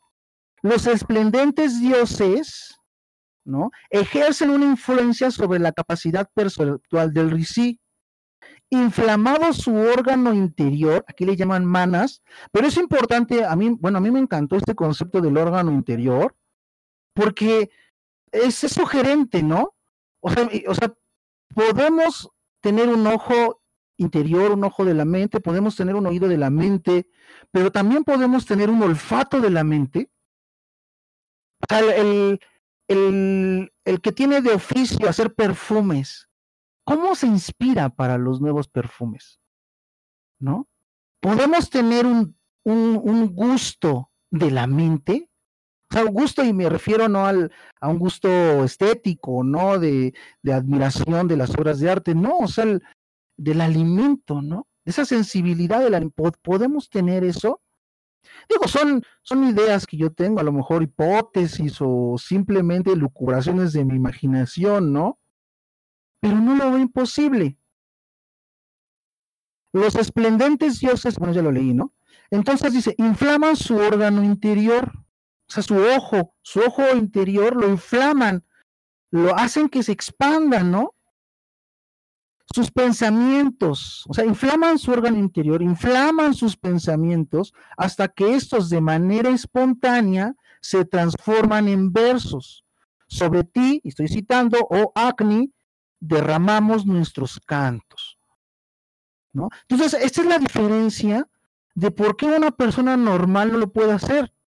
Porque primero tú tienes que tener la experiencia, el trabajo, el contacto con lo absoluto no con el caos del primero que hablábamos, el caos que es para nosotros, con el caos heterogéneo, con el caos absoluto, con un caos que desborde el pensamiento, ¿no? Ya con un pensamiento desbordado por esta experiencia, es entonces que honestamente nos derramamos en palabras que tratan de dar cuenta de este absoluto. Dice, una vez transformadas en alabanza, las visiones del sacerdote regresan a su fuente solar, sirven como ofrendas reverberantes que, en señal de gratitud, ascienden hasta las, deidades que en un primer momento le confirieron inspiración a ese mismo sacerdote. Entonces, por ejemplo, ¿no? Caitanya Mahaprabhu, que es el fundador de la conciencia de Krishna, que es un sacerdote del siglo XV o siglo XVI, su, el, gran, la, gran, eh, digamos, contribución al pensamiento religioso que él hizo fue el, mantra de los Hare Krishnas, el Mahamantra, que dice así, dice Hare Krishna, Hare Krishna, Krishna Krishna, Hare Hare, Hare Rama, Hare Rama, Rama Hare Hare. Pues bueno, aquí se explica de esta manera, ¿no? Es decir, e, él tiene esta visión eh, y la traduce en este mantra con el cual nosotros agradecemos a la divinidad bueno, yo, en específico lo, lo suelo cantar y suelo agradecer a la divinidad con este mantra, ¿no? Dice, el ciclo ritual se contempla con este segundo intercambio visionario. Visionario y algo más, pues de manera un tanto enigmática ha tenido lugar una importante transformación. El contenido eminente visual de Di ha adquirido ahora una consistencia sonora. La visión es ahora también palabra, el vidente un recitador o poeta. En parte, esto explica que a veces los especialistas opten por traducir di, en especial si aparece en plural, como una realidad verbal, esto es como himnos o alabanzas. Entonces es así como, bueno, digamos, nada más para acabar ya la, la idea. En estas circunstancias, el súbito acaecimiento de la verdad en su aspecto visual, representas apenas una primera fase dentro de un mecanismo más complejo. A este primer momento sigue necesariamente un proceso de reconfiguración, también inspirado, que permite traducir la visión en lenguaje. Entonces es un proceso otra vez inspirado, este de convertir nuestras visiones o convertir la visión del RISI en palabra. Bueno, hasta ahí voy a dejar el texto de Oscar Figueroa, que me parece pues, soberbio, la verdad, ¿eh? o sea, una gran contribución a los estudios de lo imaginario y, y que nos ayuda con estos huecos que ha dejado Giorgio Colli. Porque para Giorgio Colli le resulta mm, como el objeto principal de su investigación la forma en la que el conocimiento adivinatorio se expresa. Puedes cerrar la... este conocimiento adivinatorio se, se, expresa en palabras, las palabras del oráculo, por ejemplo, ¿no? Que según este Heráclito son parcas, no, no tienen adorno, pero, pero aquí ya podemos ver todo el espectro, ¿no? Es decir, sí, o sea, claro, el lenguaje, si quieres, es, pues ya es parco, ya no tiene adornos, ¿no? Eh, el del oráculo. Sin embargo, la visión de la verdad tiene que seguir siendo pletórica, absoluta, infinita, para que pueda venir el derramamiento en palabras.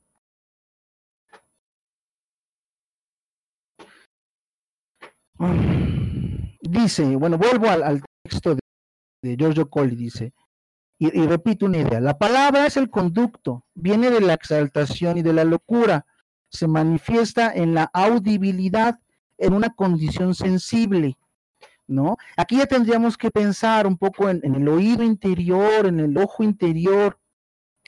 De ahí la palabra va proyectada a este mundo ilusorio, con lo que aporta a esa esfera heterogénea la acción múltiple de Apolo.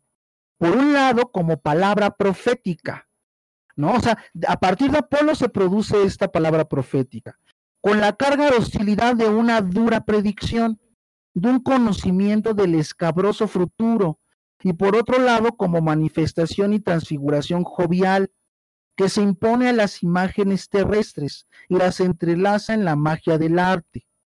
Entonces, a ver, vamos a tratar de, de recomponer. Dice, primero tenemos la palabra poética y esta palabra, pero en profética, y esta palabra que antecede a la palabra poética está cargada de hostilidad a la hora de interpretarla.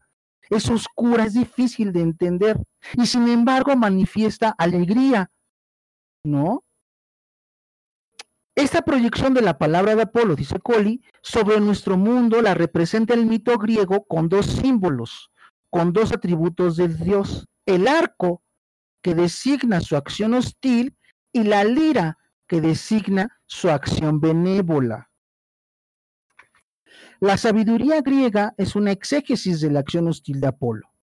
Y los sabios comentan la fractura metafísica en que se apoya el mito griego. Nuestro mundo es la apariencia de un mundo oculto, del mundo en que viven los dioses.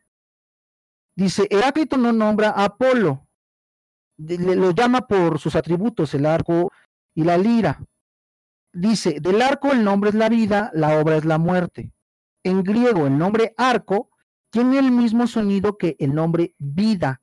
La vida se interpreta como violencia, como instrumento de destrucción. El arco de Apolo produce la muerte. Y sin embargo, ya aquí, ¿no? Estas flechas nos van a recordar a los rayos del sol. Bueno, aquí estoy usando mi imaginación también, ¿no? Pero nos van a recordar a, los rayos del sol.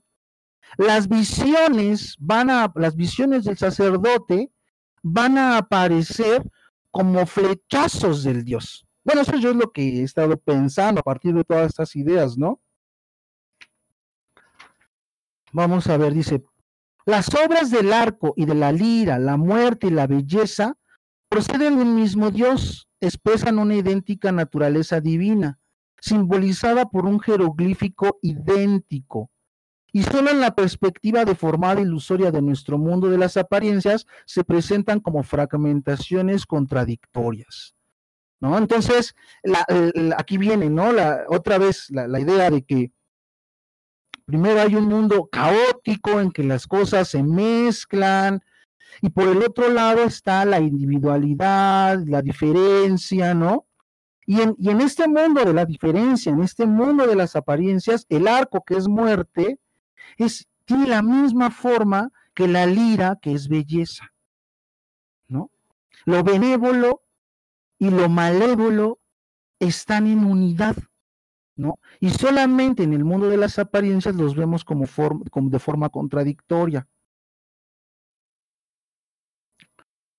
Después dice, existe, y cita a, Platón, dice, existe una señal suficiente de que el Dios ha dado la adivinación a la insensatez humana. Efectivamente, nadie que sea, sea dueño de sus pensamientos consigue una adivinación inspirada por el Dios y verdadera. Al contrario, es necesario que la fuerza de su inteligencia esté paralizada por el sueño o por la enfermedad, o bien que la haya desviado por estar poseído por un Dios. Esto es muy importante, porque determina el, la diferencia entre una obra creada por el hombre y una obra creada por los dioses. Bueno, eso es lo que yo pienso, ¿no? Es decir, cuando, cuando viene el adivino, cuando viene el, el visionario, cuando viene el profeta y trata de hacer una adivinación y nos trata de decir qué es lo que va a ocurrir, etcétera, de lo que se trata es preguntarnos, ¿de dónde viene esto? ¿Cuál es el origen de esta sabiduría? ¿Es la locura? Es decir, es una inspiración divina, ¿no? O, proviene de la propia capacidad humana. Es la diferencia entre lo humano y lo divino. Aunque, pues bueno, es muy difícil trazar la frontera entre uno y otro, ¿no? Es un gran problema.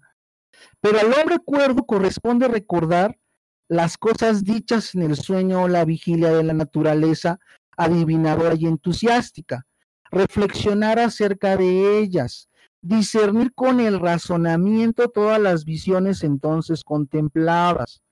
Entonces hay dos momentos, desde luego. Hay un momento de la inspiración y de la visión y del derramamiento en palabras que, es un que son momentos de inspirados, de, de manía, de locura, y hay otro momento en el que tenemos que utilizar la racionalidad, nuestra inteligencia serena para comprender. Dice, para ver de dónde reciben esas cosas un significado y a quién indican un mal, un bien, futuro o pasado o presente. Estamos hablando ya de la facultad hermenéutica, de interpretar estos signos, estas palabras que provienen de la inspiración. En cambio, a quien está exaltado y persiste en ese estado, no le corresponde, juzgar las apariciones y las palabras por él dichas, solo dichas, ¿no? Entonces, por ejemplo, si nos vamos a la experiencia del templo de Apolo en Delfos, la pitonisa cuando ah, decía el oráculo, cuando decía las palabras de la adivinación, ella nada más decía las palabras, a ella no le correspondía la interpretación. Los sacerdotes de Apolo interpretaban esas palabras y decían, bueno, es que sí se trata de un buen augurio, ah, y, y el buen augurio es para tal persona o para tal pueblo, ¿no? Ese es el segundo, es un segundo paso después de que ya, aparece sido la, la adivinación. Antes bien dice, esta es una buena y antigua máxima. Solo a quien es cuerdo le conviene hacer y decir lo que le, lo que le concierne y conocerse a sí mismo. Entonces, entonces Apolo, y, esto nos explica un poco por qué tiene esta esta ambigüedad y contradicción en su interior, ¿no? O sea, Apolo tanto es Dios profético, o sea, es Dios de la adivinación y de Dios, tanto como es el Dios de la razón y de la comprensión. O sea, él abarca, o pienso yo que él abarca estos dos espectros, El espectro hermenéutico, racional, que podemos ver en, este, la palabra parca del, oráculo que está señalando Heráclito, y por el otro lado el momento de la visión absoluta, de lo terrible que implica este, la naturaleza divina de Apolo. Dice, de esto se deriva la ley de al género de los profetas en intérpretes de, de las adivinaciones inspiradas por el Dios. Algunos llaman a esos profetas adivinos, con lo que desconocen totalmente que son intérpretes de las palabras pronunciadas mediante enigmas y de esas imágenes, pero no son adivinos en absoluto. Lo más exacto es llamarlos profetas, es decir, intérpretes de lo que se ha adivinado. Entonces, desde la perspectiva de Giorgio Colli, de la religión griega, del culto a, Apolo, el adivino es aquel que tiene la visión el que tiene el, oído que le permite, el oído interior, el oído de la mente, que le permite oír la, palabra del Dios, el mensaje del Dios, o aquel que tiene el ojo de la mente que con el que puede vislumbrar y ver la verdad, el Dharma, ¿no? Para, a lo mejor para Heráclito sería el logos, ¿no? Poder ver el logos. ¿No? Entonces ese es uno, el adivino. El profeta es aquel que ya con los pies en la tierra interpreta. Ah, y es muy interesante que, que pues, estén separados, ¿no? Que no sea el mismo. Y en las mitologías suele ocurrir, ¿no? El ejemplo inmediato que me viene a la mente es Moisés y Aarón.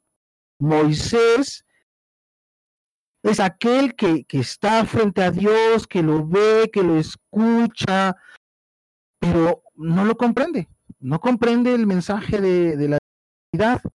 Y en cambio, en cambio, Aarón, que es su hermano, tiene, es, es, aquel que tiene esta tarea de interpretar la palabra que escuchó Moisés. Entonces, vean, incluso en el, en el Viejo Testamento se hace esa separación. Uno es el que adivina y otro es el que interpreta. No son el mismo individuo. O, en todo caso, son funciones distintas, cualitativamente diferenciadas, porque uno tiene que estar inspirado en estado estático, eh, perdón, en exaltación, ¿no? Embriagado, ¿no? Y el otro tiene que utilizar la razón, la lógica, etcétera. O sea, que, digamos serían dos momentos, ¿no? Separados cualitativamente. Eh, eh, sigamos, dice. Dice, Platón establece una distinción esencial entre el hombre exaltado, delirante, llamado adivino, y el profeta, o sea, el intérprete que juzga, reflexiona, razona, resuelve los enigmas, da un sentido a las visiones del adivino. Este pasaje no sirve solo de confirmación, sino que además enriquece la perspectiva trazada, en la medida en que precisa la acción hostil de Apolo, que va a ligar en cierto momento al impulso interpretativo y por tanto a la esfera de la abstracción y de la razón. El arco y la flecha del Dios se vuelven contra el mundo humano a través del tejido de las palabras y de los pensamientos. La señal del paso de la esfera divina a la humana es la oscuridad de la respuesta, es decir, el punto en que la palabra, al manifestarse como enigmática, revela su, procedencia de un mundo desconocido. Entonces el oráculo de, la palabra divina que, que, ha venido derramada por el, el ricío, el sacerdote o la, la, pitonisa, ¿no? Es oscura, es enigmática, porque proviene del mundo de los dioses, porque proviene del mundo desconocido. Esa ambigüedad es una alusión a la fractura metafísica que manifiesta la heterogeneidad entre la sabiduría divina y su expresión en palabras. Entonces, desde luego, nuestra naturaleza humana es diferente, no es heterogénea, es asimétrica respecto a la sabiduría divina. Por eso Kierkegaard dice al final de lo otro, respecto a Dios siempre estamos en el error. Y la palabra de Dios siempre va a parecer oscura para nosotros porque no pertenece al campo del humano. Dice, la sabiduría humana debe recorrer con todas sus consecuencias el camino de la palabra, del discurso, del logos. Entonces nosotros tenemos que seguir, o sea, ya que hemos caído en esta sabiduría humana, no sabiduría divina, bueno, pues ahora sí, empieza el recorrido del pensamiento humano, la lógica, el discurso, el método, ¿no? Sigamos una vez más el rastro que un sabio griego, esta vez Empédocles. Y recordemos nada más, aunque sea brevemente Empédocles, que decían que no era un hombre, que era un dios, y recordemos que al final de su vida se arroja al volcán del Etna, ¿no? Será un hombre, era un sabio griego, yo podría decir. Dice, en sus miembros no está, dice, dice Empédocles, en sus miembros no está provisto de una cabeza semejante a la del hombre, ni en su torso parten dos brazos. No tiene pies ni rodillas veloces ni genitales vellosos, sino que solo un corazón sagrado e inefable se movió entonces, que con veloces pensamientos se lanza a través del mundo entero tirando flechas. Luego dice George, es un pasaje muy hermoso, ¿no? Sobre todo esta parte que dice, con un corazón sagrado e inefable. O sea, está refiriéndose al dios Apolo y lo caracteriza por eso, por un corazón, es un órgano interior que pues resulta invisible a la mirada fácilmente, pero que es sagrado y que, y que es inefable, es decir, que está más allá del orden de las palabras que conocemos que es incomunicable, por decir esta experiencia de este corazón. ¿Y qué hace? Dice que con veloces pensamientos se lanza a través del mundo entero tirando flechas. Las fuentes dicen, nos dicen que con esas palabras Empédocles designa Apolo, aunque no nombre al dios. Eh, este fragmento apoya algunas sugerencias interpretativas ofrecidas más arriba, ¿no? Por ejemplo, aquella que yo les decía, donde, o sea, la, visión, o sea, la visión es el pensamiento que arroja Apolo con sus flechas a los hombres. Bueno, eso era mi interpretación, ¿no? Pero creo que, que se sostiene un poco a partir de este fragmento de Empédocles. Dice, Apolo es interioridad inexpresable. O sea, es el absoluto de la interioridad. Los hindúes le llaman Paramatman, es decir, el Dios en su forma transpersonal, en su forma no personal, que habita como divinidad en todos los seres vivientes. ¿No? Es la interioridad inexpresable y oculta corazón sagrado e inefable, es decir, la, divinidad en su distanciamiento metafísico y al mismo tiempo esa actividad dominadora y terrible en el mundo humano, como atestigua el final del fragmento. Además, Empédocles identifica de modo explícito las flechas de Apolo con los pensamientos, con lo que confirma el comentario anterior al pasaje de Timeo platónico, que indica en el impulso de la razón un aspecto fundamental de la acción apolínea, ¿no? Entonces, estas flechas van a representar el pensamiento de Apolo, pero también van a representar, por eso mismo, el conocimiento. Bueno, voy a tratar de apurarme, ya me falta muy poquito para acabar el capítulo. Dice, normalmente el impulso a la acción se debilita en quien está convencido de que el porvenir es previsible. En cambio, en Grecia encontramos paradójicamente la coexistencia, o sea, aquí estamos hablando del problema de, la adivinación, del destino y de la acción. Y si por la adivinación, que o es otro tema completamente, los hombres, digamos, pierden su pasión por actuar, ¿no? Eso es lo que estamos hablando. Y entonces dice, en Grecia encontramos paradójicamente la coexistencia de una fe total en la adivinación, con una ceguera completa en la esfera política con respecto a las consecuencias de la acción, o incluso con un furor desenfrenado a la hora de afrontar empresas desesperadas o contra la predicción o contra las predicciones del Dios. Es decir, en los griegos la adivinación no nulificó su capacidad de acción. Lo que uno pensaría, ¿no? Pues si ya todo está predeterminado, pues ¿qué, ¿para qué actúo, no? Es todo lo contrario, ¿no? Los griegos mostraron un furor de acciones desesperadas.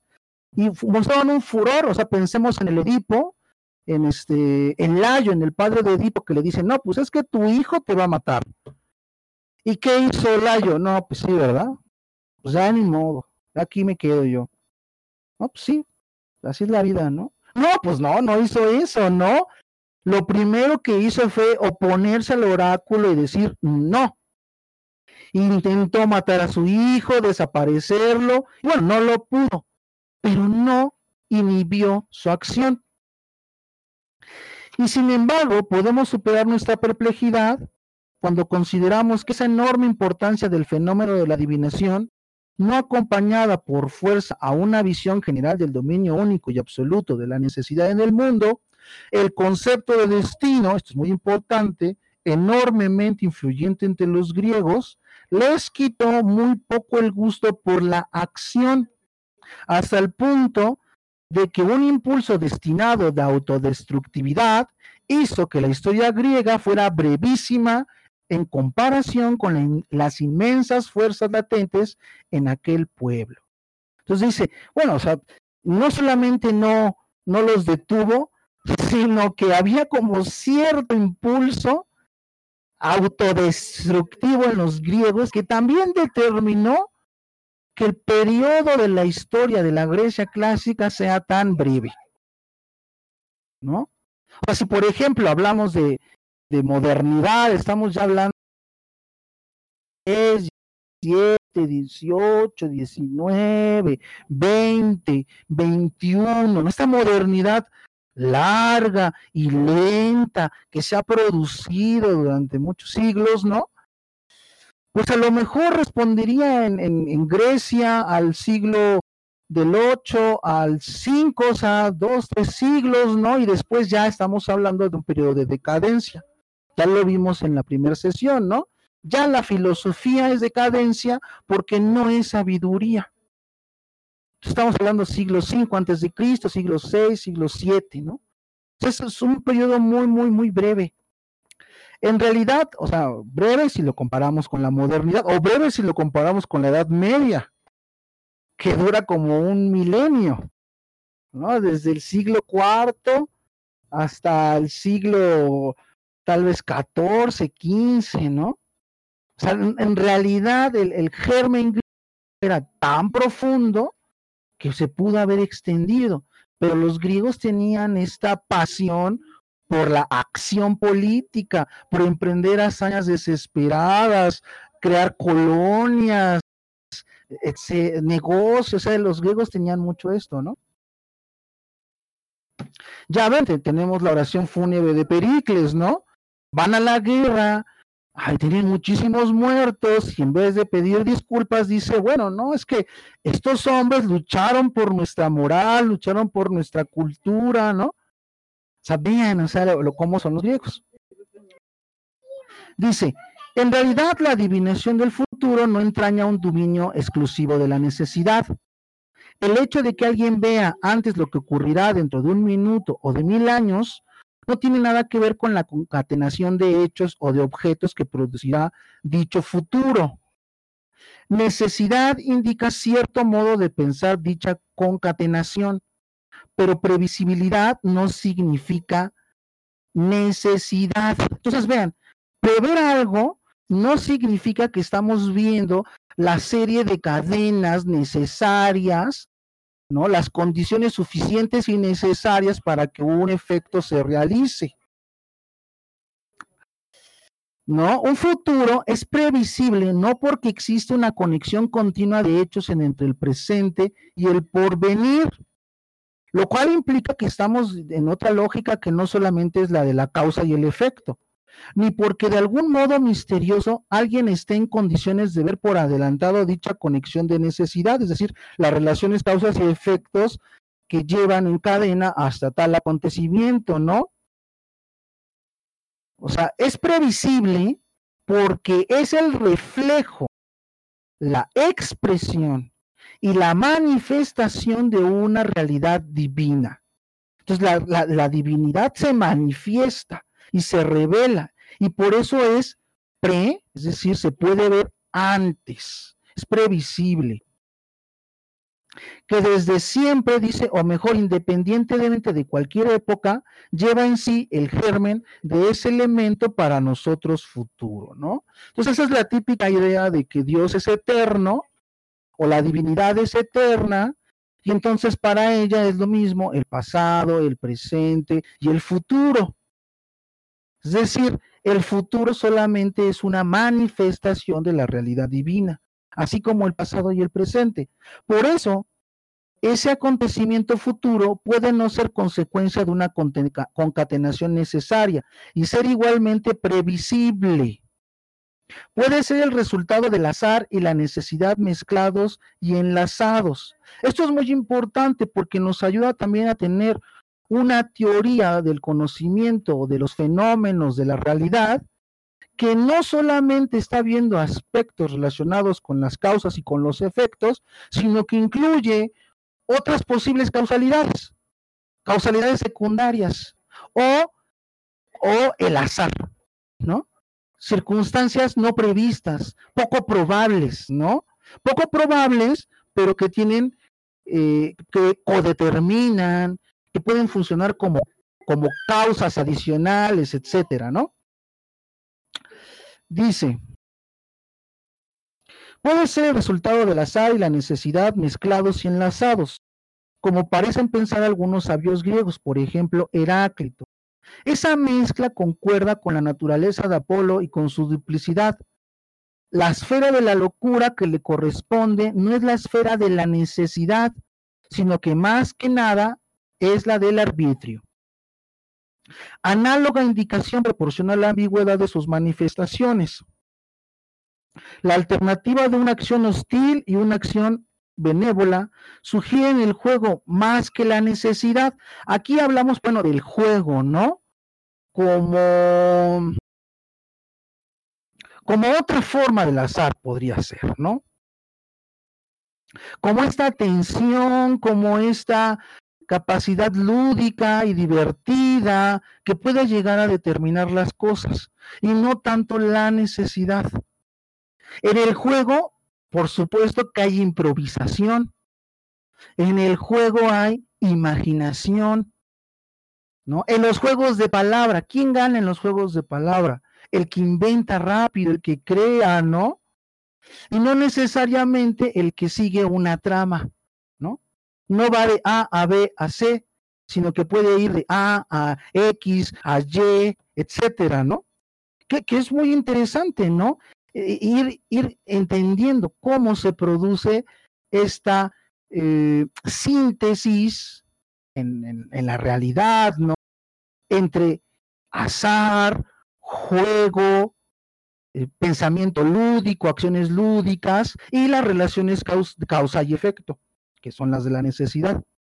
E incluso su palabra, la respuesta del oráculo, sube desde la oscuridad de la tierra, se manifiesta en la exaltación de la síbila, en su desvarío inconexo.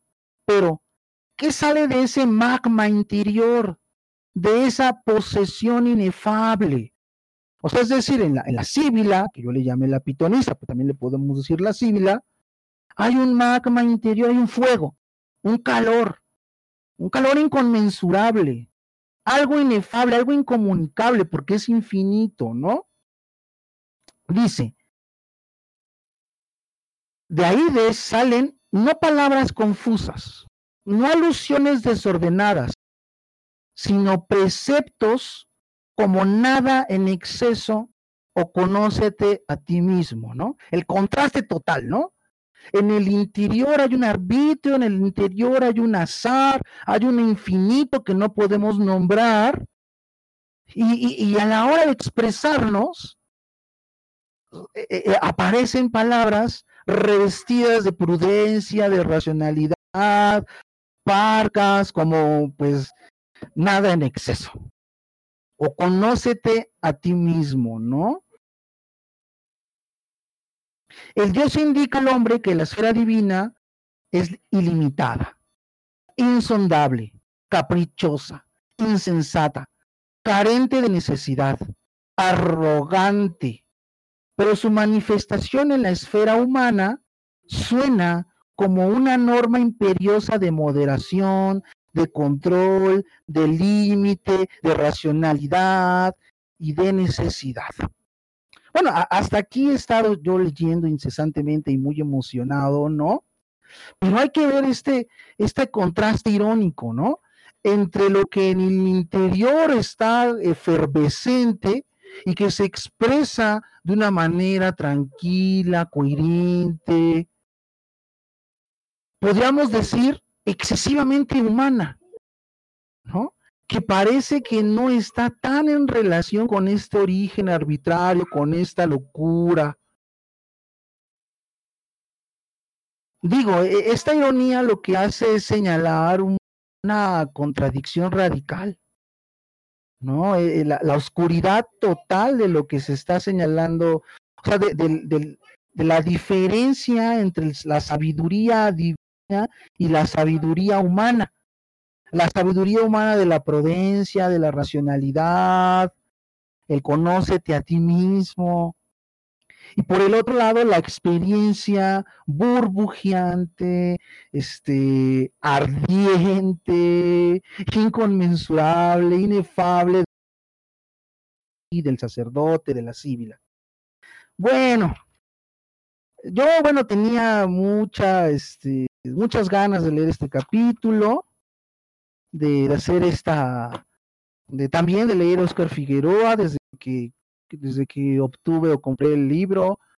he estado esperando la oportunidad de hablar de él, de, de, hacer esos señalamientos, de ir hilvanando sobre la cuestión de la visión, de la divinidad, ¿no? Y el, el, paso de, de, la visión a la palabra. Y bueno, y después este análisis breve que hacemos gracias al texto de Giorgio Colli de cómo es que se presenta en el conocimiento humano, ¿no? Bueno, no, no sé si tengan algunas preguntas. Este, cualquier pregunta es bien recibida.